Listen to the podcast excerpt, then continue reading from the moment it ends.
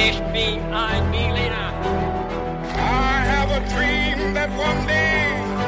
Wollen wir den totalen Krieg? Niemand hat die Absicht, eine Mauer zu errichten.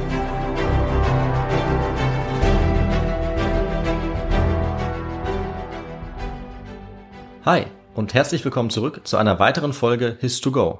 Ich bin David Und ich bin Viktor. Und Victor wird uns jetzt entführen auf eine Reise in die Vergangenheit zu einem Thema und einer Geschichte, von der ich keine Ahnung habe. Wir werden starten in dieses Thema mit ein paar kniffligen Fragen zum Mitraten für mich und für alle, die zuhören und die auch ihr Wissen testen wollen. Bevor wir aber damit einsteigen, Victor, haben wir eine ganz klassische Frage bei unserem Podcast, nämlich welches Getränk hast du dabei zu dieser Folge? Zu dieser Folge, David, habe ich ein Aperol Spritz mitgebracht, weil es sehr warm draußen ist. Ja. Und auch hier in dem Raum, wo wir aufnehmen. Das stimmt und deswegen habe auch ich was Kühlendes dabei, nämlich ein alkoholfreies Pilz. Und dann würde ich sagen, Victor, wir steigen direkt jetzt in die Geschichte ein und ich übergebe dir das Wort. Ja, und ich beginne tatsächlich mit den Fragen. Und äh, erstmal nicht mit einem äh, anderweitigen Einstieg oder Okay. Intro. Und die erste Frage wird auch schon äh, grob auflösen, worum es in der Geschichte geht. Ja. Was ja alle Zuhörenden schon wissen, du aber noch nicht, David. Und die erste Frage lautet, wer berichtet erstmals von der Inselwelt Atlantis? War das der persische Arzt Avicenna oder der griechische Philosoph Platon oder der römische Dichter Horaz? Ich äh, kenne nur von, von Platon Schriften zu Atlantis. Also ich, ich habe gehört, dass er darüber geschrieben hat. Kann natürlich sein, dass die anderen vorher waren, aber äh, ich nehme mal den, den ich kenne. Also Platon hat auf jeden Fall über Atlantis geschrieben. Ich hoffe jetzt, er war auch der Erste. Ja, das äh, ist möglich und schauen wir uns dann in der Folge an. Die zweite Frage an dich, David, lautet, welches Material bzw. welcher Rohstoff führte die Menschen der Bronzezeit in die griechische Ägäis und auf die Insel Thera, dem heutigen Santorin? War das Obsidian? War das Kupfer oder Zinn? Hm, also Obsidian, glaube ich, in dieser Gegend eher nicht. Denke ich, wurde eher, eher in anderen Kulturen, in anderen Gebieten benutzt, ist meine Vermutung. Aber Kupfer, Zinn, das ist für mich äh, sehr ähnlich. ich würde, Kupfer und Zinn waren die anderen. Richtig, Ja. richtig, ja. Da Kupfer ja eine Legierung ist, also das ist ja nichts, was man aus dem Berg holt, sondern muss man quasi zusammenschmelzen. So habe ich das verstanden, tippe ich auf Zinn. Mhm. Schauen wir uns dann nachher nochmal an. Mhm. Und die letzte Frage an dich, David, lautet, wo wurden die ersten Opfer der sogenannten minoischen Eruption gefunden? War das A in Chesme in der heutigen Türkei, B auf Santorin in der Ägäis oder C auf Kreta? Ah, also die Kultur der Minoa würde das ja bedeuten. Das müsste ich eigentlich wissen. Also ich glaube, Türkei ist nicht das Gebiet, wo sie gelebt haben.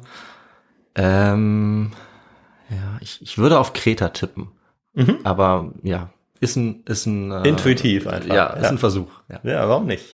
Ja, David, vor zwei Tagen war ich auf einem ziemlich wilden Geburtstag und zum Glück gab es daneben so einer orangenen Alkohol-Mischgetränk-Bowl, könnte man sagen, noch alkoholfreie Getränke. Und unter anderem gab es da auch einen selbstgemachten Eistee mit frischer Minze, schön zubereitet. Und das hat mich natürlich direkt an unseren Getränkefetisch erinnert in unserem Podcast. Für den ist unser Podcast eben auch bekannt. Und ich glaube, wenn ich darüber nachdenke, haben wir wahrscheinlich sehr, sehr, sehr viele verschiedene Getränke uns mittlerweile genehmigt. Also 150 Folgen, 300 Getränke. Ich komme überhaupt nicht mehr mit. Stimmt, ja. Ja, ist total krass. Und mich würde ja schon mal interessieren, was wir so am häufigsten getrunken haben. Aber na, in letzter Zeit bin ich ja viel mit meinem Rennrad auch unterwegs, wie du ja weißt, an meinem Vintage-Ding. Da schraube ich äh, ja auch relativ viel rum und endlich kann ich damit auch wieder Touren fahren. Und bei der ersten Tour, da hatte ich nur Wasser dabei und irgendwie war ich gegen Ende ziemlich platt. Also wirklich, also meine Beine waren dann so schwer.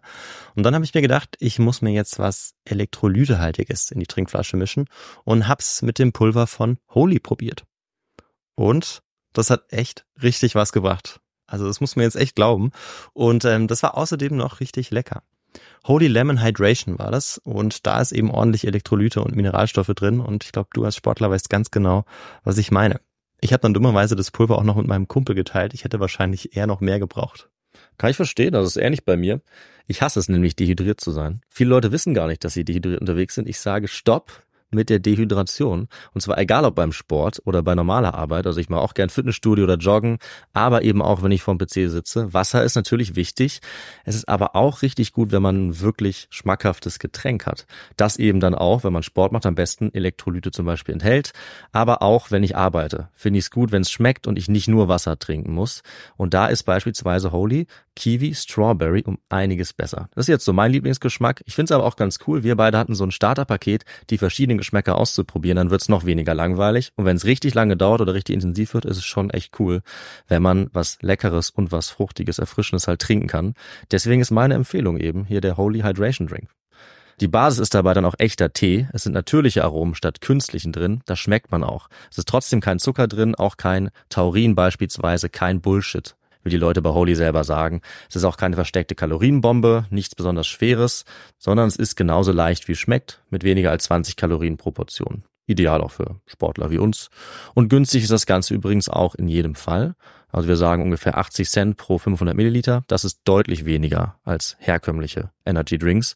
Und noch besser mit eurem Shaker und mit den 100% recycelbaren Verpackungen entsteht auch ganz wenig Müll dabei. Ja, also probiert es unbedingt aus und das Starter-Set, das wir auch beide schon sehr gut kennen und sehr empfehlen müssen. Das heißt Starter-Set Deluxe und ist wirklich der perfekte Einstieg und dafür bekommt ihr mit uns 5 Euro Rabatt.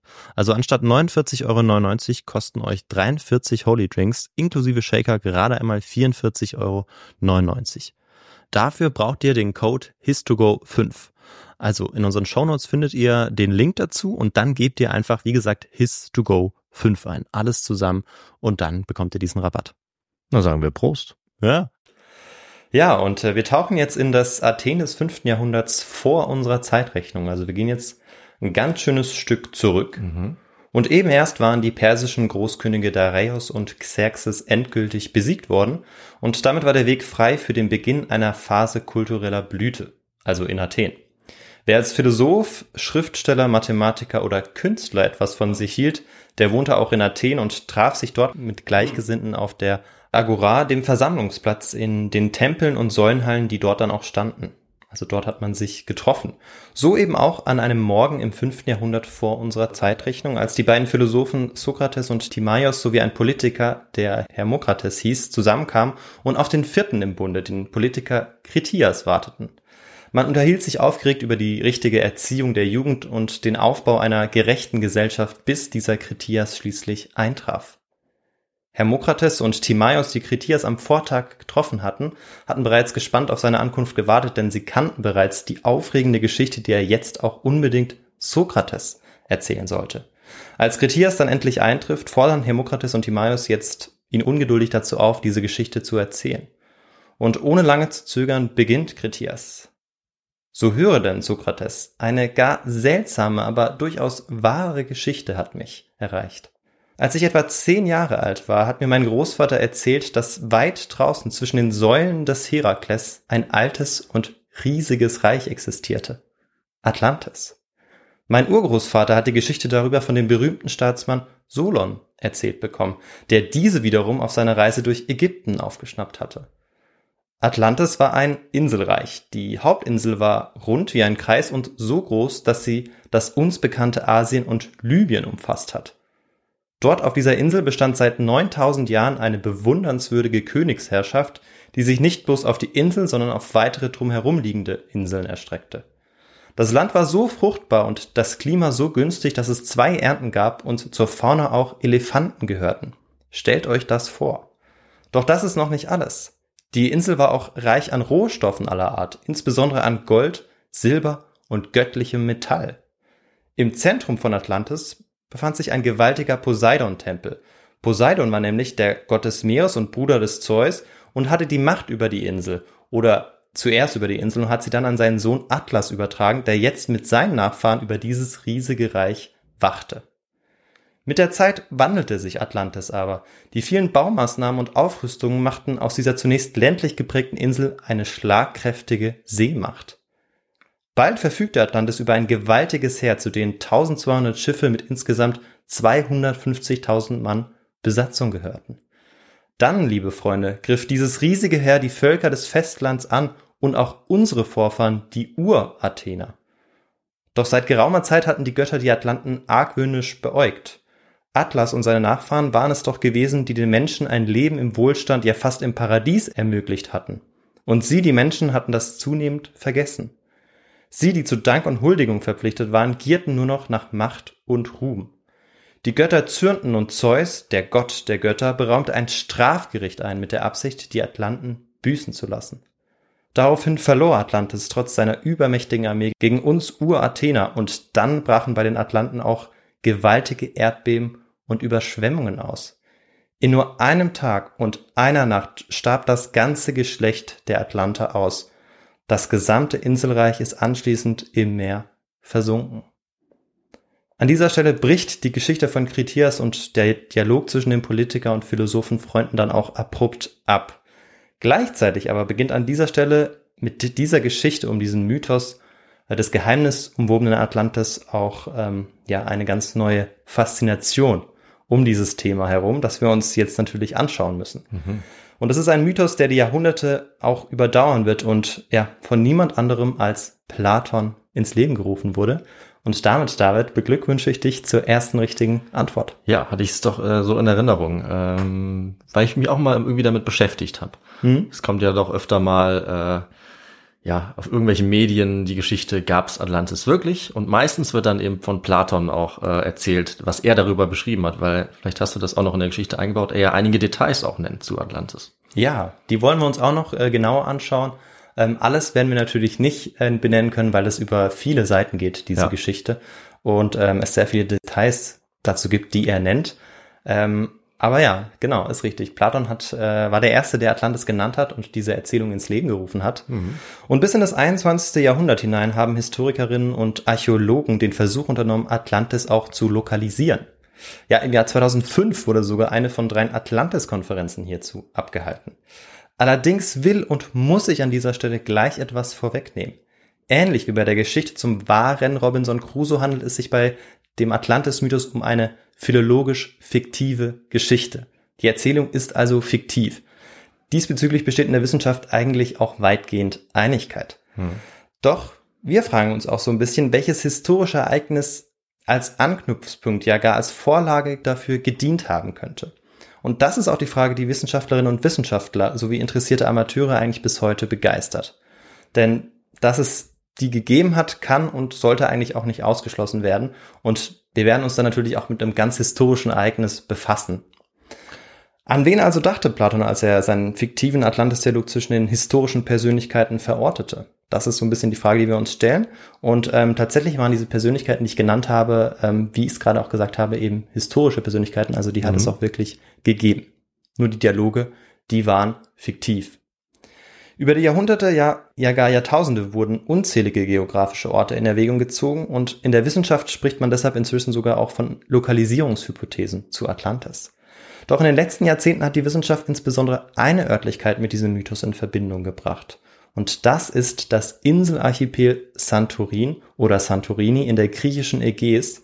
Zu Platons Zeiten war diese Insel auch unter dem Namen Thera bekannt. Mhm. Im Jahr 1867 baute auf eben diesem Santorin ein französischer Bauunternehmer Bimstein und Santorin-Erde ab. Denn diese eigneten sich hervorragend, um ein riesiges Großprojekt zu verwirklichen, das den Welthandel bis heute beeinflusst. Und wenn dort nicht gerade Schiffe quer stehen, dann läuft der Handel darüber auch ganz prima. Und David, welches Großprojekt könnte ich vielleicht meinen? Da fällt mir nichts ein eigentlich. Okay, ich meinte den Bau des Suezkanal, der ah. zu dieser Zeit stattfindet. Okay. Ja. Und der sich dann südlich befindet, also in Ägypten. Mhm. Weil ähm, Santorini ja in der griechischen Ägäis, also im Nordosten von Ägypten, sich befindet. Ja. Genau. Und bei Bimstein wurden vielleicht auch schon einige Zuhörende hellhörig, denn Bimstein ist poriges Vulkangestein. Was wiederum bedeutet, dass der Inselarchipel, also Santorin, vulkanischen Ursprungs ist. Das äh, soll auch für diese Geschichte nicht ganz unerheblich mhm, werden. Mhm. Er, der Archipel, liegt auf dem vulkanischen Inselbogen der Kykladen im südlichen Ägäischen Meer. Zur Erinnerung, die Ägäis liegt zwischen der griechischen Halbinsel und dem türkischen Kleinasien. Alles klar. Jetzt haben wir es geografisch verortet. Die Erde und den Stein, den man dort abbauen konnte, ergaben gemischt mit Kalk einen guten Mörtel, der auch unter Wasser härtete. Und das macht ihn ebenso wertvoll für diesen Bau des Suezkanals. Hm, okay, okay. Und um den Abbau des richtigen Gesteins zu beaufsichtigen, war natürlich auch ein Vulkanologe und Geologe vor Ort und sein Name war Ferdinand Fouquet, also ein Franzose, so wie ich es schon ausgesprochen habe. Und sein Name sollte überdauern, aber nicht, weil er diesen Abbau beaufsichtigt hat, äh, indem er die Qualität der Erde überprüft oder so, sondern weil er eine sensationelle Entdeckung gemacht hat. Auf der im Westen liegenden Insel Theresia fand er in einem Steinbruch Mauerreste an der Unterseite einer Bimssteinschicht. Okay, das klingt jetzt noch nicht so besonders. Aber Fouquet erkennt schnell, dass die Mauerreste deutlich älter sind als die Bimssteinschicht. Der Besitzer des Steinbruchs nimmt daraufhin eine Sichtung bzw. relativ rudimentäre Ausgrabung vor. Und trotz dieser wenig systematischen Ausgrabung gelingt es Fouquet gemeinsam mit einigen wenigen Spezialisten ein komplettes Haus mit mehreren Räumen freizulegen.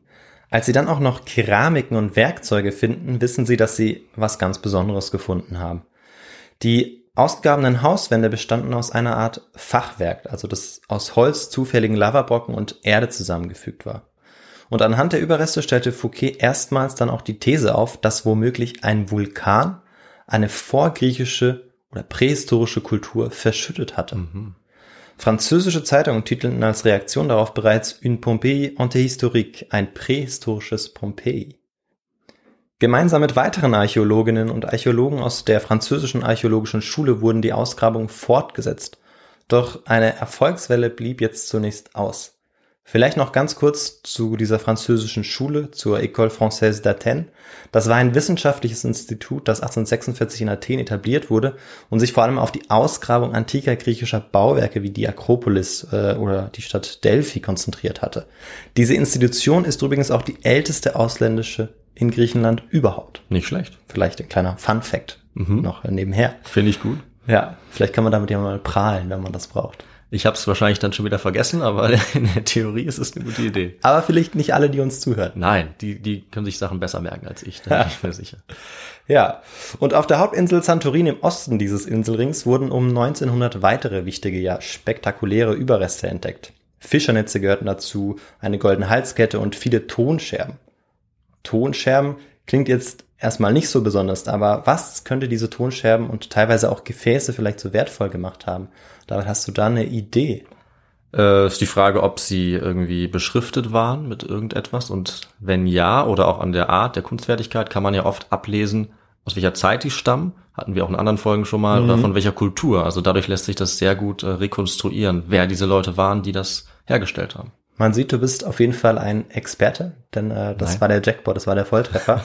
genau, also die Schrift, die dort möglicherweise äh, ja zu sehen ist und tatsächlich war dort eine Schrift zu lesen, mhm. äh, die man heute die sogenannte Linearschrift A nennt. Aha, ja. Äh, jetzt klingt jetzt gar nicht so äh, historisch oder wissenschaftlich. Aber klingelt bei mir sofort Linear A und Linear B. Das Sehr gut, ja. Kennen die Althistorikerinnen, Althistoriker. Ja, so wie du einer bist. Naja, ein bisschen. und das ist eine Silbenschrift, die man von links nach rechts schreibt und äh, die auch das spätere Altgriechische zu Zeiten Platons mit beeinflusst hat. Und die Untersuchungen der Überreste und vor allem der Scherben und Gefäße ergaben dann, dass die Gegenstände, die gefunden wurden, äh, dass die von Menschen von vor knapp 4000 Jahren benutzt worden sind äh, und hergestellt worden sind natürlich auch. Das heißt, ähm, wir sehen, es geht sehr weit zurück mhm. in dieser Geschichte. Mhm. Und ähm, ja, vielleicht ist es auch noch ein bisschen einfacher, wenn man das Jahrtausend dazu nennt. Das ist dann das zweite Jahrtausend vor unserer Zeitrechnung. Ja.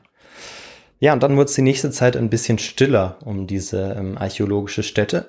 Die nächsten 60 Jahre genauer gesagt, bis sich 1967 der Grieche Spiridon Marinatos, der inzwischen Professor für Archäologie in Athen war, auf den Weg nach Santorin machte. Wie viele seiner Vorgänger blieb Marinatos bei der Suche nach weiteren Überresten aus prähistorischer Zeit erstmal erfolglos.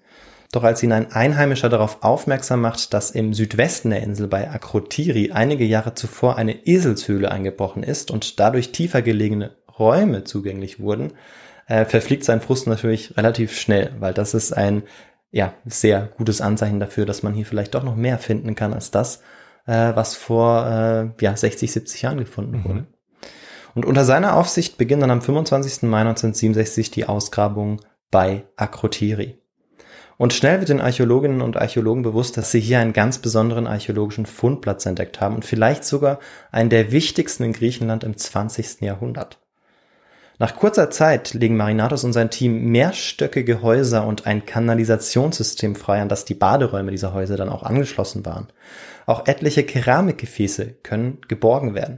Die ausgegrabenen Häuser sind auch nicht so kahl, wie äh, die oder der ein oder andere es vielleicht von anderen Ausgrabungsstätten kennt. Also manchmal kennt man das ja, dass das einfach nur so Steinhäuser sind, wo man dann die Überreste sieht, mhm. sondern in diesem Fall ist es auch so, dass sie geschmückt waren mit Fresken und bemalter Keramik. Und eines dieser beeindruckenden, knapp 4000 Jahre alten Fresken schmückt auch das Folgenbild. So viel ähm, kann ich schon mal verraten. Mhm.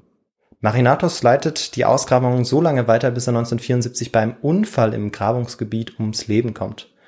Er war rückwärts von einer Mauer gestürzt und mit dem Kopf auf einem Stein aufgeschlagen. Noch am Unfallort wurde Marinatus dann beigesetzt und dort, wo er beigesetzt wurde, erinnert bis heute auch ein Gedenkstein an ihn. Doch die Ausgrabungen waren und sind damit nicht beendet gewesen. Bis heute dauern sie an und das vielleicht auch, weil Marinatos vermutete, dass das Schicksal Santorin oder von Thera, wie es zu Platons Zeiten hieß, die Vorlage war für die Atlantis-Legende.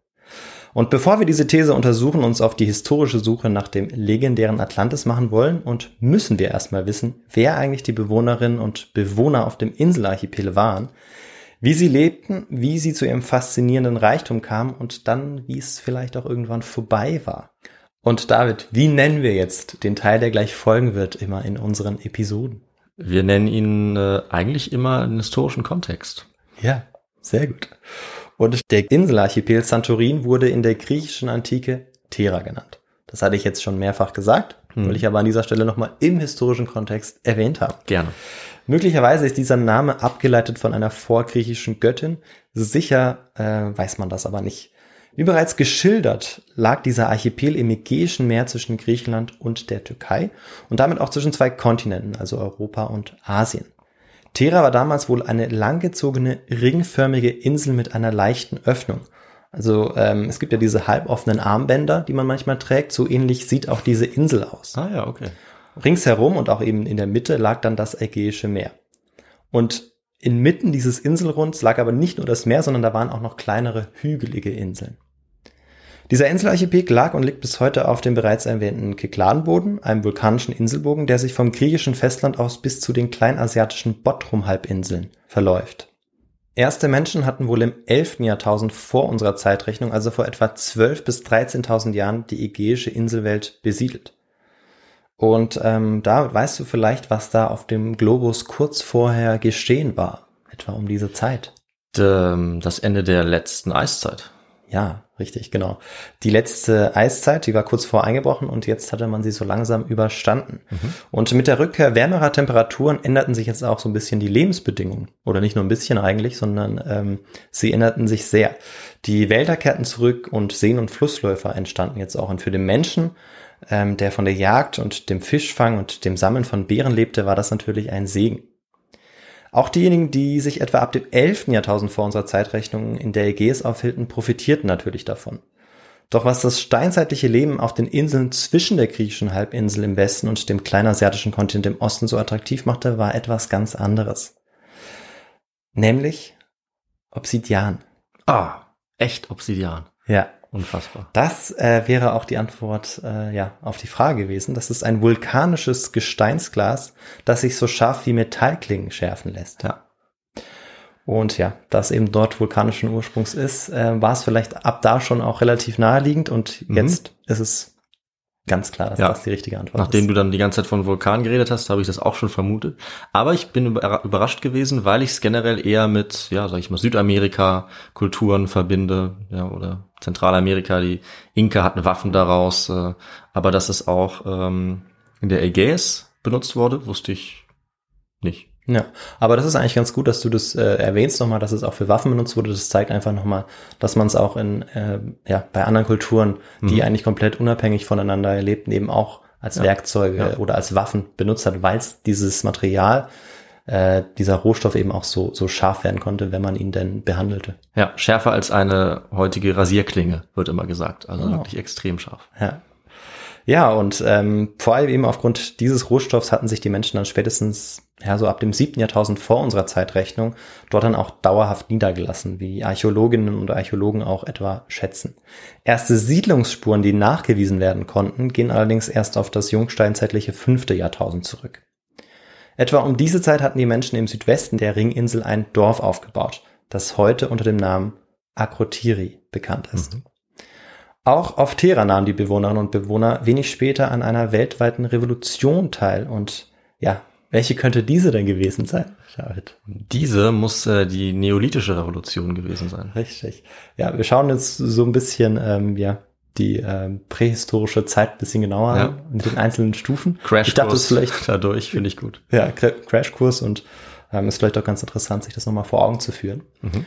Und ja, genau, die ähm, ist dann eingetroffen und das bedeutet, dass die Menschen dann eben nicht mehr nur vom Fischfang und dem Sammeln von Beeren lebten, sondern auch vom Ackerbau und der Viehzucht. Und so war es auch auf Terra. Wobei man dazu sagen muss, dass es dann deutlich später dort angekommen ist, weil normalerweise sagt man ja 10.000 vor unserer Zeitrechnung. wenn du jetzt 5000 sagst, dann ja, ist es in diesem Fall natürlich ist es ja nicht überall gleichzeitig diese Richtig. Revolution oder Veränderung. Sehen wir hier, ist es 5000 Jahre später als weiter östlich beispielsweise in der Levante. Da war es eben dann doch deutlich früher. Ja, das ist richtig. Das ist eigentlich, das kommt immer auf das Gebiet an und es lag sicherlich auch daran, dass es eine Insel war. Ja. Äh, und ähm, dieser Fortschritt natürlich ähm, dort nicht so schnell äh, angekommen ist. Einfach. Ja, das genau. so. Wobei man sagen muss, ähm, vielleicht noch dazu, dass das Obsidian eben so begehrt war damals, dass ähm, die ähm, die Bewohnerinnen und Bewohner Teras tatsächlich auch Handel getrieben haben mit den Völkern auf dem griechischen Festland sogar und ähm, auch auf Kreta und den benachbarten Inseln. Mhm. Also da gab es durchaus auch einen sehr engen Austausch. Ähm, aber ja, in dem Fall ist es eben ein bisschen später nur eingetroffen. Wobei man sicherlich nicht genau sagen kann, das war das fünfte äh, Jahrtausend vor unserer Zeitrechnung. Wahrscheinlich nicht. Aber so in etwa. Mhm. Ja, und gegen äh, Ende des dritten Jahrtausends vor unserer Zeitrechnung ähm, steht dann auch schon wieder die nächste Neuerung an, die die Lebensweise der Menschen dann auch weiter verändern soll. Denn die Werkzeuge und Waffen, die äh, aus Kupfer gefertigt waren, zeigen bald dann auch ihre natürlichen Grenzen. Sie sind einfach nicht hart genug. Also kann der Mensch durch Beobachtung, Versuche und vielleicht auch ein wenig Glück darauf, das Kupfer mit einer Mischung aus Kupfer und Zinn zu legieren. Und siehe da, die legierten Kupferwerkzeuge wurden deutlich härter und resistenter und das, was wir heute Bronze nennen, war jetzt also geschaffen. Äh, und ähm, ja, also Bronze ist wie gesagt eine Legierung. Kupfer ist, glaube ich, tatsächlich ein Rohstoff, ähm, der abgebaut wurde und tatsächlich auch als Legierung benutzt wird, so wie du es eingangs erwähnt hast, aber nicht generell eine Legierung ist, wie es Bronze ist. Mhm. So viel dazu vielleicht. Ja, auch wenn ich jetzt kein Chemiker bin. Hört sich gut an. Ja. Und Kupfer und Zinn waren zu dieser Zeit also äh, wirklich auch sehr wertvolle Rohstoffe, aber beides war Mangelware auf der Insel Thera. Hm. Aber trotzdem stieg jetzt durch diese Revolution der Reichtum der Insel ins ja fast unermessliche und David, hast du da vielleicht eine Idee, woran das liegen könnte? Warum jetzt äh, diese Insel durch diese Revolution trotzdem davon profitierte, obwohl nichts auf der Insel da war davon? Ähm, meine einzige Idee wäre die Lage der Insel, also dass hier Handel an der Insel oder über die Insel ähm, betrieben wurde. Hm. Ja, ist äh, vollkommen richtig. Also es ist wirklich ganz einfach. Der Grund dafür ist wirklich die Lage der Stadt. Mhm. Denn im dritten Jahrtausend vor unserer Zeitrechnung wurde auf Zypern ein gewaltiges Kupfervorkommen entdeckt. Und auf dem klassischen Handelsweg über Kreta zum Festland lag was? Eben das Inselreich Thera. Doch es kommt noch besser. Ganz im Süden der Ägäis liegt Kreta, die größte griechische Insel. Und dort gab es kein Zinn. Das musste erst von Norden her dorthin verschifft werden und auf halber Strecke dazwischen lag auch wieder unser Thera. Und natürlich legten dann dort auch die, die Händler an. Und dann kam es zum intensiven Austausch und immer mehr Menschen zogen auch auf diese Insel. Und aus dem Dorf wird bald dann auch schon eine Siedlung mit einem städtischen Charakter. Es entstehen bis zu drei Stockwerk hohe Häuser und ja, Baderäume werden an die Kanalisation angeschlossen, die eben auch gebaut wird. Es ist also so, dass jetzt bereits eine Art öffentliche Infrastruktur entsteht und wir befinden uns dabei immer noch in der Bronzezeit. Aber sinnbildlich für den Reichtum der Stadt steht tatsächlich etwas anderes und das sind eben die herausragend erhaltenen Fresken, von denen ich ja schon kurz erzählt hatte, die auch noch heute auf der Insel Santorin, dem damaligen Thera bei der Ausgrabungsstätte Akrotiri zu bestaunen sind. Äh, einige Fresken sind allerdings auch im Museum in Athen. Und auf diesen sind beispielsweise boxende Kinder, blaue Affen, Safran sammelnde Frauen, Krieger, Schiffskatastrophen, Jagdszenen und ganze Städte dargestellt. Und etwa bis zu 9000 Menschen, also so weit gehen die höchsten Schätzungen, andere konservativere Schätzungen gehen von 2 bis 3000 äh, Bewohnerinnen und Bewohnern aus, lebten dort und hatten eben Anteil jetzt an diesem Reichtum. In der Siedlung Akrotiri herrschte demnach ein reges und umtriebiges Leben. Die Menschen gingen ihren Berufen als Schmiede, Töpfer, Traubenpresser, Bauer, Bäcker oder Schiffbauer nach. Kleidungsstücke aus Wolle und Leinen wurden mit Safran und Purpur gefärbt. Das wissen wir über die Fresken und äh, über Ausgrabungen, bei denen etliche Purpurschneckenhäuser gefunden worden mhm. sind. Die außerordentliche Qualität der Wandmalereien, also dieser Fresken, lässt außerdem darauf schließen, dass Künstlerinnen und Künstler sich auf ihr Handwerk spezialisiert hatten und ihre Kunst sozusagen beruflich ausüben konnten, also ohne einem anderen Job nachgehen zu müssen. Ja. Und damit, weil dich bei so Geschichten, äh, die uns in die Antike oder sogar noch weiter zurückführen, immer auch die Ernährungslage interessiert, habe ich das natürlich auch noch für dich zusammengetragen. Toll, dass du dich daran erinnerst. Das ja. ist äh, ja eigentlich eins meiner Lieblingsthemen. Was haben die gegessen? Ja, äh, auf dem Speiseplan standen Zwiebeln, Bohnen, Linsen und Kichererbsen. Mhm. Äh, außerdem auch platte Erbsen, Weizen und Gerste. Und natürlich wurde auch Fisch gegessen. Aber zu essen gab es auch Schaf- und Ziegenfleisch. Und als Früchte gab es Feigen und ja, Trauben. Mhm. Und aus den Trauben wurde natürlich auch noch Wein gemacht, weil man will sich ja auch gut gehen lassen. Und spätestens seit der Folge zum Alkohol wissen wir auch, dass es diesen schon sehr früh gab. Ja, mit Sicherheit. Das klingt sehr gut. Äh, ich würde teilnehmen an dieser, an dieser Kultur. Ich würde mir gerne mal da was bestellen, ja. Das dachte ich mir. Äh, so geht's mir auch. Und ich würde sagen, den Menschen dort ging es eigentlich gar nicht so schlecht. Bis, äh, bis jetzt zumindest. Ne? Bis jetzt, genau. Die Blüte der Stadt wurde im 18. und 17. Jahrhundert vor unserer Zeitrechnung erreicht. Und Marinatus, der Entdecker der Ausgrabungsstätte, spricht bei dieser Periode auch vom goldenen Zeitalter der Insel. Und wie in den letzten Jahren zuvor waren die Bewohnerinnen und Bewohner von Terra auch Anfang des Jahres 1610 zuversichtlich, ihr vergleichsweise luxuriöses Leben weiterführen oder sogar weiter verbessern zu können. Man stampfte Trauben, sammelte Safran, handelte mit Zinn und Kupfer und erstellte aufwendige Fresken. Seit Jahrhunderten, ja Jahrtausenden lebten Menschen auf dieser Insel. Und niemand ahnte oder hätte auch nur ahnen können, dass dieses bunte Treiben auf dieser so reichen Inselwelt dieses Jahr 1610 nicht überdauern würde. Ein gewaltiges Erdbeben riss dann die Bevölkerung aus dieser Traumwelt. Mauern stürzten ein und Häuser zerfielen zu Schutt. Schnell, aber einigermaßen geordnet verlassen jetzt die Menschen auf ihren kleinen Schilfbooten die Insel. Das können wir daraus schließen, dass bisher weder Leichen noch Schmuck oder aufwendige Werkzeuge gefunden worden sind. Als sich die Lage wieder etwas zu beruhigen scheint, kehren viele, die meisten der Flüchtlinge, zurück auf die Insel. Sie wollen jetzt noch letzte Vorratsbehälter und Möbelstücke bergen. Doch dann sehen die Rückkehrenden im Norden dunklen Rauch über einen Inselberg aufsteigen, der sich in der Mitte des kreisförmigen Inselrings aus dem Meer erhebt. Dieses Mal fliehen sie natürlich so schnell wie sie können auf die Boote, bevor dann auch erste Pyroklastika aus einem Schlot geschleudert werden und auf die Siedlung herabfallen. Archäologinnen und Archäologen haben drei Betten gefunden, die so aufeinander gestapelt und gebunden waren, dass jeweils bei einem Bett die Pfosten nach oben gerichtet waren. Sie waren also zum Abtransport bereit gewesen und trotzdem hatte man sie liegen lassen, weil die Menschen einfach keine Zeit mehr hatten, die Möbel mitzunehmen. Mhm. Vulkanische Asche und Lapilli-Gestein flogen jetzt durch die Luft und Hals über Kopf flüchteten die Rückkehrenden auch von der Insel.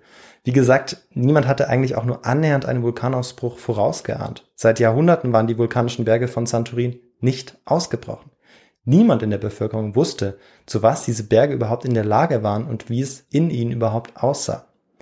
Irgendwann im Laufe dieses Jahres 1610, so zumindest die Vermutung, die die letzten Messungen ergaben, explodierte dann die Caldera und aus dem Vulkan schoss eine 38 Kilometer hohe weiß-grau-schwarze Eruptionssäule mhm. bis in die Stratosphäre. In nahezu der gesamten Ägäis, vom griechischen und kleinasiatischen Festland aus bis nach Kreta, muss man diese gigantische Rauchsäule gesehen haben. Gewaltige Mengen Aschen wurden ausgestoßen und das Tephra, also alles, was so an vulkanischem Material aus dem Schlot geflogen ist, bedeckte jetzt Akrotiri komplett und ähm, bald war auch die Stadt unter einer meterhohen Bimsteinschicht begraben. Verteilt über vier Phasen brachen schubweise jetzt weitere Vulkane aus. Die Asche und das vulkanische Material wurde bis nach Ostanatolien, bis an die Küsten des Schwarzen Meeres, nach Zypern, bis in den Nahen Osten und Ägypten geweht. Obwohl der Wind von Westen her geweht haben muss, wurden auch auf Kreta im Süden große Mengen Ascheablagerungen nachgewiesen. Auf dem östlichen Teil der Insel Thera, also der Ausbruchsinsel, kann man noch heute eine Ascheschicht bestaunen, die 40 Meter hoch ist. Hm. An dem Vulkankegel, also diesen hügeligen Bergen, die sich dann als Vulkane herausgestellt haben, fließen dann kurze Zeit später pyroklastische Ströme und auch Lava hinunter. Aber viel schlimmer sind jetzt die Flutwellen, die Tsunamis, die sich bilden, infolge eben dieses explosiven Materialausstoßes. Und vor allem nämlich dann, als die Caldera auch zusammenbricht und gewaltige Wassermassen dadurch in Bewegung gebracht werden.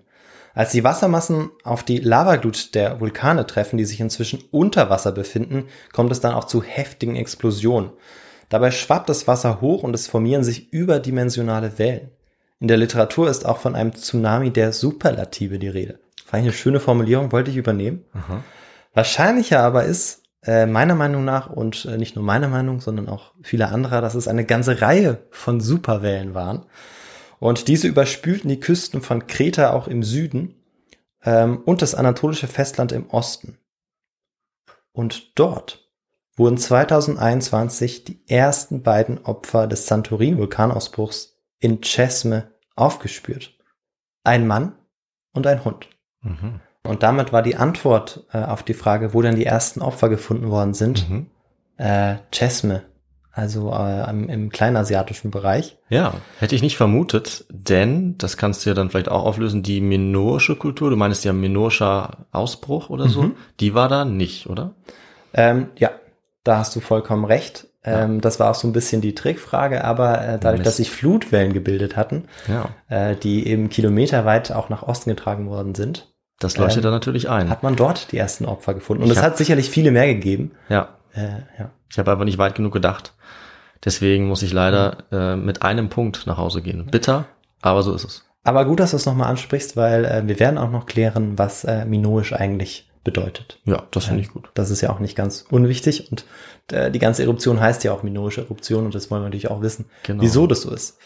Vorher aber äh, machen wir jetzt äh, mit der Geschichte weiter und ähm, auch diesem Ort Chesme, also der liegt 227 Kilometer entfernt vom Epizentrum, also äh, von diesem Santorin beziehungsweise damals Terra Inselarchipel äh, entfernt und ähm, ja, die beiden sind von einer Tsunamiwelle überrascht worden und wahrscheinlich in einem Haus verschüttet worden.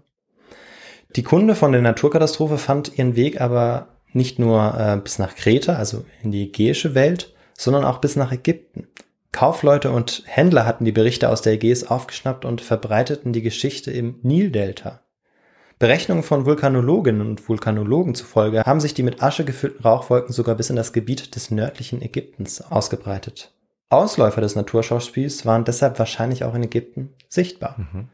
In ägyptischen Quellen aus dieser Zeit ist von außergewöhnlichen Überflutungen, einer Verdunklung des Himmels und von Ernteverlusten die Rede.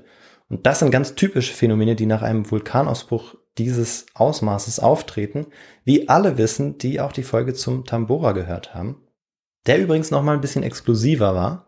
Also von der Explosivität her reiht man diesen Ausbruch jetzt etwa zwischen dem des Krakatau, worüber wir ja auch schon äh, eine Folge gemacht haben, und dem des Tambora ein.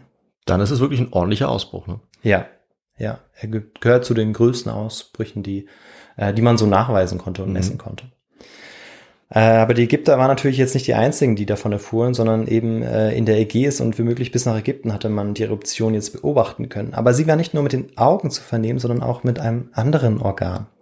Und David, welches Organ könnte das sein? Naja, ich nehme mal an, dass es nicht äh, die Geschmacksknospen waren, sondern eher- eher die Ohren. Richtig, genau. Und das wissen wir spätestens seit dem Krakatau-Ausbruch, Ja. dass äh, so ein Vulkanausbruch ähm, ja besonders laut sein kann. Mhm. Das ist ja der lauteste Knall, der jemals aufgenommen worden ist. Oder das wird zumindest vermutet beim Krakatau. Und auch dort muss der Knall eben unfassbar laut gewesen sein. Mhm. Und jeder muss dieses Donnern gehört haben. Und es waren auch vielleicht mehrere Explosionen, die gehört wurden, wie, wie beim Krakatau. Und in der Forschung wird dieser Ausbruch minoische Eruption genannt. Und jetzt kommen wir eben jetzt nochmal zu dem Begriff. Ja. Minoisch, weil die Bevölkerung von Thera zum bronzezeitlichen Kulturkreis der Minoer gezählt wird. Und die Bezeichnung Minoisch ist dabei vom König Minos aus der griechischen Mythologie abgeleitet, der laut dieser über Kreta herrschte. Und dessen Kulturkreis eben sich bis nach Thera ausgedehnt hatte. Und ähm, damit war deine Vermutung ja sehr naheliegend, dass es eben Kreta war, denn Kreta war tatsächlich eigentlich äh, ja der zentrale Ort dieser minoischen Kultur, aber die hat sich ähm, ausgebreitet, unter anderem eben auf Thera. Allerdings hatte sich auf Thera auch eine eigene, kleinere, als Kykladen bekannte Kultur etabliert, die ähm, allerdings mit der minoischen auf Kreta und der mykenischen auf der griechischen Halbinsel nah verwandt war und deshalb ja in der Wissenschaft auch eine eher eine untergeordnete Rolle spielt und eher so für die Spezialisten dann interessant ist. Mhm. Und man entwickelte sich auch in etwa synchron, also die kykladische Kultur, die mykenische und die minoische. Und man stand auch über den Handel in einem engen Austausch. Der Santorin-Archipel, also die Hauptinsel im Osten und die Insel im Westen, liegen heute auf einer Art Caldera bzw. Kraterrand. Also wenn man sich das anschaut, dann ist es wirklich wie so ein, wie so ein Ring. Nur heute ist es so, dass das ähm, nicht mehr eine Insel ist, die diesen Ring bildet, sondern dass äh, die jetzt gesplittet sind und dass zwei Inseln sind. Und ähm, das lag eben oder liegt eben wahrscheinlich auch an der Eruption, an, an der Materialverschiebung, die damit dann auch einherging. Im Anschluss an die Eruption sind dann Teile Akrotiris auch durch Erosion im Meer verschwunden. Der Rest der Siedlung verschwand unter einer Bimssteinschicht für die nächsten etwa 3500 Jahre. Und wir haben ja schon da, darüber gesprochen, wie hoch diese Schicht war. Mhm. Also das ist kein Wunder, äh, dass die Menschen da lange Zeit nichts gefunden haben, ja. weil sie auch nicht unbedingt danach gesucht haben. Und sie haben dann vielleicht gedacht, die ganze Stadt wäre verschwunden im Meer. Ja, so ist es. Guter Aspekt. Ja, und jetzt ist natürlich die Frage, ob auch die Geschichte um das Leben auf dem Inselarchipel relativ schnell verschwand oder ob sie womöglich bis heute in einem der wohl weltweit populärsten Mythen weiterlebte, der Atlantis-Legende. Das ist natürlich die Frage, die es jetzt noch zu klären gilt. Und in diesem Kontext wollen wir noch mal kurz auf die historischen Quellen eingehen und ihren Entstehungskontext. Äh, also uns anschauen, weshalb Platon eigentlich den Atlantis-Mythos überhaupt behandelt hat. Mhm. Dafür wiederhole ich ganz kurz den Rahmen der Atlantis-Handlung. Also Atlantis war ein Inselreich, äh, was sich eben langsam zur Seemacht entwickelt hatte. Von ihrer Hauptinsel aus, die so ringförmig war und die sich jenseits der Säulen des Herakles befand, unterwarfen die Atlanten dann später auch große Teile Europas äh, und Afrikas. Das kam jetzt in der Geschichte noch nicht vor, aber das kommt eben in Platons Erzählung vor. Aber ihr Angriff auf Athen 9600 Jahre vor unserer Zeitrechnung geht dann schief. Und daraufhin geht Atlantis dann an einem einzigen Tag und einer unglückseligen Nacht auch unter. Überliefert ist uns diese Geschichte in Platons Dialogen Timaios und Kritias, die er etwa in den 420er Jahren vor unserer Zeitrechnung auch verfasst hat. In diesen Dialogen lässt Platon vier historische Persönlichkeiten über die ideale Staats- und Gesellschaftsform philosophieren. Ähnlich wie ich auch den Einstieg in die Folge gestaltet hatte, die äh, eine Art Paraphrasierung dieses Dialogs ist. Also das sind keine wörtliche Zitate gewesen, sondern eine Paraphrasierung meinerseits von dem, was ungefähr drin stand. In diesem Fall wurden seine Zeitgenossinnen und Zeitgenossen dazu ermahnt, die Götter zu verehren und die göttlich inspirierten Gesetze, die die Gesellschaftsordnung bestimmten, einzuhalten. Tat man dies nicht, drohte einem das Schicksal der Atlanten, die sich den Göttern gegenüber übermütig und anmaßend verhalten hatten. Platon hatte das Urathen und Atlantis idealtypisch gegenübergestellt. Auf der einen Seite die kleine, gottesfürchtige und wehrfähige Landmacht und auf der anderen Seite die an ihrem Expansionsdrang zerbrechende Seemacht Atlantis. Diese Gegenüberstellung war ihm wohl auch deshalb so wichtig, weil Platon 404 vor unserer Zeitrechnung die Niederlage seiner Heimatstadt im Peloponnesischen Krieg miterleben musste. Und dieser Krieg der dieses Leid überhaupt erst hervorgebracht hatte, war erst durch ein Atlantis-ähnliches Hegemoniebestreben der Athener ausgelöst worden, die also sich ähnlich verhalten hatten ähm, wie die Atlanten, indem sie eben äh, Sparta unterdrücken wollten. Mhm. Die Geschichte um Atlantis wurde also geschaffen, um diese moralisierenden Dialoge zwischen diesen tatsächlich existierenden historischen Persönlichkeiten argumentativ zu stützen. Die Erzählung ist an sich also dabei fiktiv. Und weshalb sie das war, soll natürlich nicht nur jetzt behauptet, sondern auch anhand von zwei Punkten begründet werden. Das heißt allerdings noch nicht, dass sie nicht durch reale Ereignisse inspiriert worden sein kann. Und das schauen wir uns anschließend noch an, mhm. um ein bisschen in diesem Mythos zu bleiben. Als allererstes wäre zu nennen, dass eine griechische Gemeinschaft ein Urathen vor 9000 Jahren überhaupt nicht existiert haben kann. Oder nicht existiert hat. Also weder eine griechische Sprache noch eine Ethnie noch ein ähnlicher Heldenkult, äh, wie es ihn äh, zur Zeit der Griechen gegeben hat.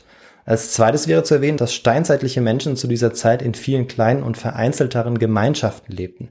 Sie waren also gar nicht dazu in der Lage, Flotten aufzustellen, geschweige denn Steintempel zu errichten. Und sicherlich auch nicht die Herrschaft über äh, Teile Afrikas und ganz Europas noch zu erringen. Das ist auch sehr, sehr unwahrscheinlich. Ja, so eine Auseinandersetzung zweier Staaten hat es zu diesem Zeitpunkt sicherlich nicht gegeben. Und auch keine Staaten, eben, genau. Ja. Ist der Atlantis-Mythos deshalb eine reine Erfindungshypothese? Der Altertumswissenschaftler und Atlantisforscher John Victor Luce stellt die Erfindungshypothese in Frage. Er sagt, die Skeptiker, also die, die glauben, dass der Mythos rein fiktiv sei, also ohne jedweden historischen Anhaltspunkt ähm, geschrieben worden ist, dass die starke Argumente haben. Er sagt aber auch, dass es immer eine Minderheit von Gelehrten gegeben hat, auch schon in der Antike, die bereit waren, die Möglichkeit zuzugeben, dass Platon in seiner Atlantis-Erzählung Material verwendet habe, das nicht völlig ohne historisches Gewicht war. Und auch deshalb haben sich Wissenschaftlerinnen und Wissenschaftler seit der Antike auf die Suche nach Atlantis gemacht. Ähm, der Atlantische Ozean, die Kanarischen Inseln, das Bermuda-Dreieck, der Golf von Mexiko, die Antarktis, Irland, Südspanien, Sardinien, Zypern, Troja und Kreta. All diese Orte wurden von unterschiedlichen Wissenschaftlerinnen und Wissenschaftlern bereits zu Platons Atlantis erhoben. Doch am zahlreichsten sind diejenigen, die den Ursprung des Mythos in der griechischen Ägäis auf dem Santorin-Archipel verorten. Und warum wir bei der Lokalisierung von Atlantis zurück auf unsere im Bimstein versunkene Stadt müssen, das schauen wir uns jetzt im großen Finale dieser Folge an. Okay.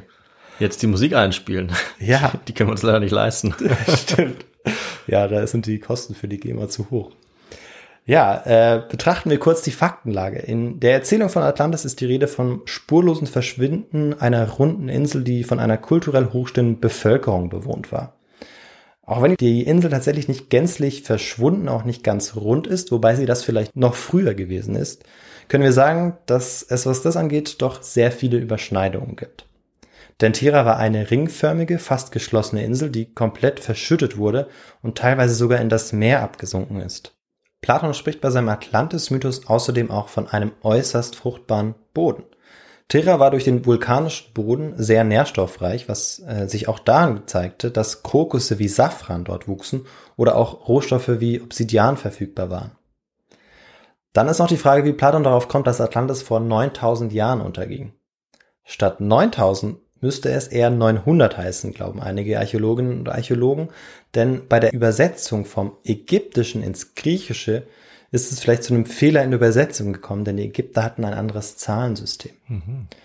Und Solons Reise, die äh, hat etwa 590 vor unserer Zeitrechnung stattgefunden und die hat tatsächlich auch stattgefunden. Wir hatten die ganz kurz eingangs äh, in diesem Mythos erwähnt. Platon erwähnt diese Reise auch, aber sie wird mhm. auch anderweitig erwähnt und das ist ganz typisch für äh, Philosophen und Politiker dieser Zeit, dass sie Reisen machen. Das gehörte einfach ähm, zum intellektuellen ähm, Leben, ja. äh, Lifestyle sozusagen. So auch Solon von Athen, den es höchstwahrscheinlich gegeben hat. Man sollte sagen, ich glaube 100% sicher ist es nicht, aber es ist sehr wahrscheinlich, dass ja. es ihn gab. Und dass Genau. er so eine Reise gemacht haben. Oder dass es dann womöglich ein Staatsmann war, der vielleicht anders hieß, aber eben einer dieser, dieser Staatsmänner war oder dass es einen dieser Staatsmänner gab, der eben dorthin gereist ist. Und äh, wenn man eben ähm, sagt, dass es zu einem Fehler äh, kam, weil es ein anderes Zahlensystem gab, dann wäre man mit den 900 Jahren ja ziemlich nah dran. Denn Solons Reise war, wie gesagt, 590 vor unserer Zeitrechnung. Terra war auch nicht so groß wie Libyen und Afrika, sondern es muss zwischen Libyen und Afrika heißen. Sagen auch manche Wissenschaftlerinnen und Wissenschaftler, die betreffenden griechischen Wörter Meson für in der Mitte liegend und Mezon so groß wie unterscheiden sich nur in einem Buchstaben, sodass hier auch ein Tradierungs- bzw. Übersetzungsfehler wahrscheinlich sein könnte. So viel erstmal zur geologischen und sprachwissenschaftlichen Faktenlage. Doch die Frage ist immer noch, wie äh, ja, hat Platon überhaupt von dieser minoischen Eruption erfahren? Hierfür tauchen wir nochmal 3600 Jahre zurück in die bronzezeitliche Ägäis wo der Vulkanausbruch große Teile der ägäischen Bevölkerung jetzt auch in Bann hielt. Die gewaltige Reichweite des Ausbruchs war vom griechischen Festland über Kreta bis nach Kleinasien zu sehen, zu hören und teilweise auch mit diesen Flutwellen zu spüren gewesen. Alle Menschen Minoa oder Mykener, die dieses beeindruckende Naturschauspiel mit angesehen hatten, müssen sich zwangsläufig angeregt darüber unterhalten haben. Also ähm, da gibt es eigentlich gar keine andere äh, Alternative. Also ähm, das muss eigentlich so gewesen sein. Und die zahlreichen Flüchtlinge des Inselreichs Thera, die an die Peripherien der Ägäis jetzt geflüchtet sind, die unterfütterten jetzt diese Beobachtung mit ihren schaurigen Erlebnissen. Jede und jeder erzählte wahrscheinlich die Geschichte ein wenig anders, aber der Kern der Geschichte blieb, dass die Heimat buchstäblich im Meer versunken war. Und ein solch einmaliges Ereignis blieb zu einer Zeit, die ohne Massenmedien, geschweige denn Handys auskam, lange Zeit natürlich auch aktuell. Vielleicht länger als heutige äh, ja, News oder Meldungen. Davon können wir ausgehen. Trotz der aufkommenden Schriftlichkeit wurden Erzählungen aber immer noch zu 99 Prozent mündlich tradiert.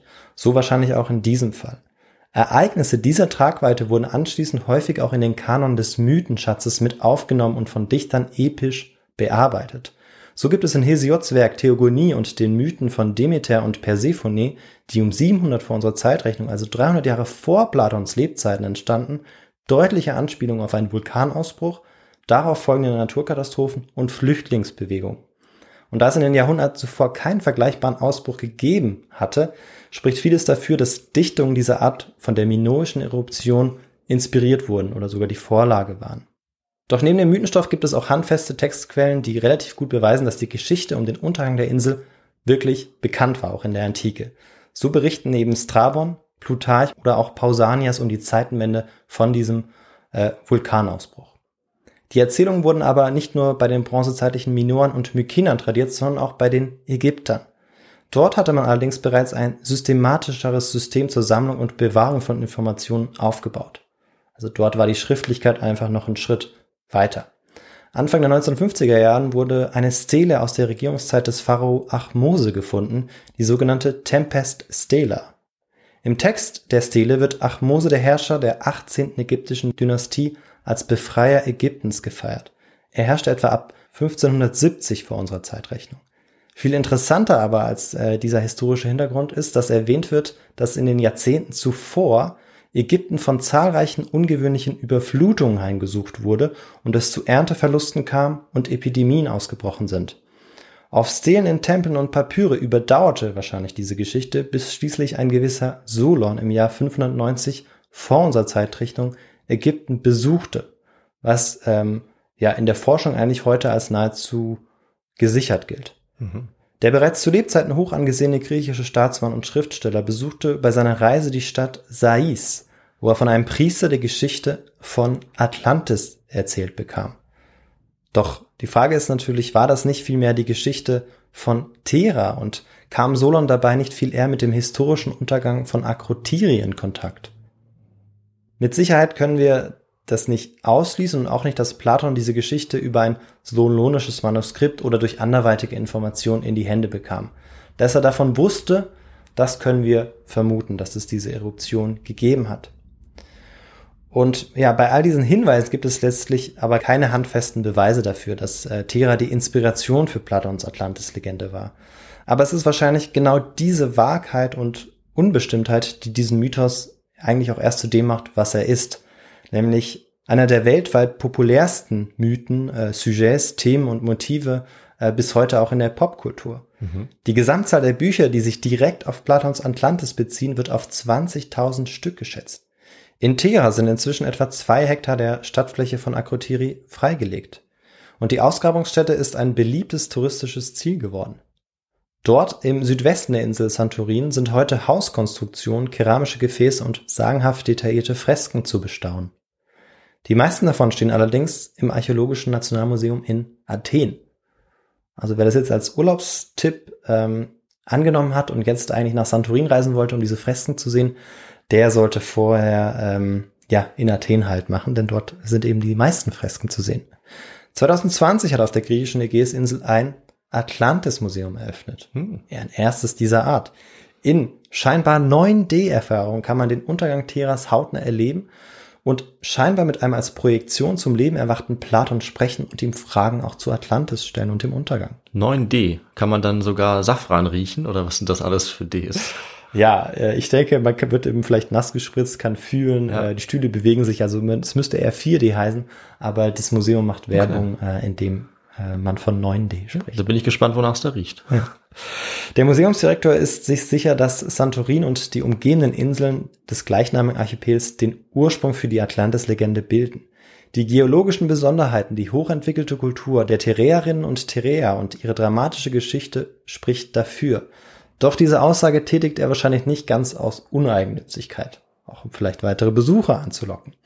Marinatos, der bis zu seinem Unfall im Jahr 1974 die Ausgrabung geleitet hat und auch an der Ausgrabungsstätte begraben liegt, formuliert es etwas vorsichtiger. Er sagt, ich glaube, dass die Eruption von Thera die Grundlage für die Atlantis-Literatur sein könnte. Und mit diesem Zitat beende ich diese Geschichte, um die historisch angehauchte Atlantis-Legende und vor allem um die sehr reale minoische Eruption und den Untergang der Akrotiri-Kultur auf dem heutigen Santorin. Dann sage ich vielen Dank für die Folge und für diese Recherche. Ein schönes archäologisches Thema, finde ich immer sehr spannend und auch eins, wo man durch die ganzen Sachen, die rausgefunden wurden, sehr gut nachvollziehen kann, wie die Leute damals äh, gelebt, gedacht, gefühlt, das eingeordnet haben. Das ist äh, immer das Tolle an solchen gut untersuchten äh, ähm, ähm, ja, Geschichten, Hm. dass man es einfach äh, gut nachvollziehen, sich gut da reinversetzen kann, fast spüren kann, wie es vielleicht ausgesehen hat äh, zu dieser Zeit. Und ja, ich finde, es ist echt doch recht deutlich geworden, ähm, dass sowas eine so große Rolle spielen kann, dass es über Jahrhunderte und vielleicht Jahrtausende sogar tradiert wird oder dass vielleicht auch andere Ereignisse doch dazukommen. Und äh, für mich ist es auch ähm, eigentlich naheliegend, dass die Leute sich das natürlich erklären mussten und äh, wissen wollten, wie kann so eine Naturkatastrophe entstehen und natürlich dann auch zu einer Erklärung gegriffen haben, äh, die für sie irgendwie plausibel war. Wenn, wenn es so eine große Katastrophe gibt, dann muss auch was Großes dahinter stehen und nicht ein kleines Dorf, sondern ein Riesenreich, ein Riesenausbruch und natürlich der Zorn der Götter.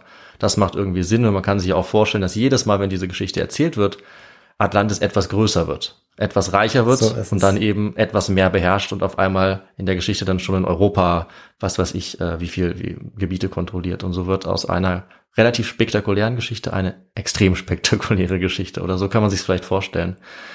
Und wenn man dazu jetzt mehr lesen wollen würde, Ja. vielleicht zu den Ausgrabungen, zu den Details oder vielleicht ein paar Bilder sehen möchte in den Büchern, was könntest du uns dann empfehlen an Literatur? Also vor allem zwei Werke. Äh, Einmal von Walter Friedrich, einem Geologen. Ähm, Das Buch heißt Feuer im Meer, der Santorin-Vulkan, seine Naturgeschichte und die Atlantis-Legende. Er ähm, schreibt, dass er findet, dass die Atlantis-Legende durchaus inspiriert worden sein kann, äh, eben durch die Eruption äh, auf dem Inselarchipel Thera. Dann gibt's ein zweites, das nenne ich auch noch kurz, das ist von Harald Hamann, von Thera nach Atlantis, die Geschichte hinter dem mythischen Inselreich. Das ist aus dem Jahr 2022, also brandaktuell. Ja, top. Dort geht es aber vor allem auch um die, äh, um den Zweck dieser Geschichte, also warum Platon das erzählt hat und wo es vielleicht Anhaltspunkte dafür geben könnte, dass diese Geschichte inspiriert ist. Aber hier wird nochmal ganz klar betont, das ist eine fiktive Erzählung und es ist nicht mal sicher, ob es dafür einen historischen Anhaltspunkt gibt. Ähm, wenn es aber diesen gäbe, dann plädiert auch er dafür, dass das Thera war. Okay. Ja, äh, so viel dazu. Äh, die Quellen, äh, auf die man auch direkt zugreifen kann, ähm, von Platon, also Kriterias und Timaeus, die verlinke ich. Und dann würde ich sagen, gebe ich zu dir äh, ab, David, wie man im Radio so schön sagt. Sagt Jetzt hier auch im Podcast. und du Okay. sagst uns noch was dazu, wie man uns unterstützen kann. Auf jeden Fall. Wenn euch diese Folge gefallen hat oder unsere anderen Folgen, dann könnt ihr uns besuchen auf unseren sozialen äh, Medien, zum Beispiel auf Twitter, Instagram oder YouTube. Könnt dort gerne mit uns in Kontakt treten, uns schreiben, äh, mit uns interagieren und uns natürlich folgen. Ihr könnt uns auch folgen auf unseren Podcast-Plattformen, also auf Spotify, Apple Podcasts oder wo auch immer sonst ihr euren Podcast hören wollt. Und wenn ihr uns da bewertet äh, mit einer guten Bewertung, dann freut uns das natürlich sehr, hilft uns und erhöht auch unsere Sichtbarkeit. Dann könnt ihr uns auch eine Mail schreiben, einfach über unsere Kontaktadresse, das ist kontakt.histogor.de oder ihr besucht uns auf unserer Webseite, das ist sowieso sehr zu empfehlen, histogor.de. Da könnt ihr auch äh, das Kontaktformular benutzen, um uns etwas zu schreiben, Feedback, Wünsche, Vorschläge und ihr könnt auf unserer Webseite uns auch unterstützen, zum Beispiel indem ihr Merchandise kauft. Da gibt es beispielsweise Tassen äh, oder Pullover oder ihr könnt uns ganz direkt unterstützen per Banküberweisung oder per PayPal. Darüber würden wir uns sehr freuen. Das hilft uns, äh, den Podcast zu erweitern und am Laufen zu halten. Und ihr bekommt dann natürlich einen Platz auf unserer Hall of Fame für alle Unterstützerinnen und Unterstützer. Und ja, nachdem wir diese Möglichkeiten jetzt alle aufgezählt haben, wie jedes Mal, würde ich sagen, wir beenden diese Folge an dieser Stelle. Und ich kann nur sagen, wir hören uns in zehn Tagen wieder mit einer Folge, die deutlich, deutlich früher spielen wird als diese Geschichte. Kaum zu glauben, aber wahr. Wir gehen dann noch weiter zurück in der Vergangenheit. Und äh, Victor, du kannst dich darauf freuen, äh, was genau das Thema sein wird. Da bin ich jetzt wirklich gespannt, weil viel äh, Auswahl gibt's denn gar nicht mehr, oder? Ja, lass dich mal überraschen. Ja. Ich habe was ausgegraben, im wahrsten Sinne des Wortes. Aber mehr verrate ich jetzt nicht. Wir hören uns in zehn Tagen wieder. Bleibt bis dahin gesund und munter und macht's gut. Ciao. Tschüss, macht's gut.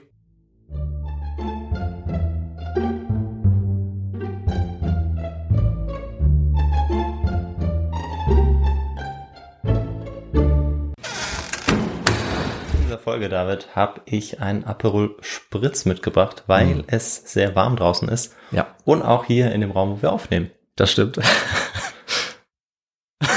ja, kurz, ich habe kurz überlegt, ob ich einen Witz darüber machen soll, dass es an uns liegt.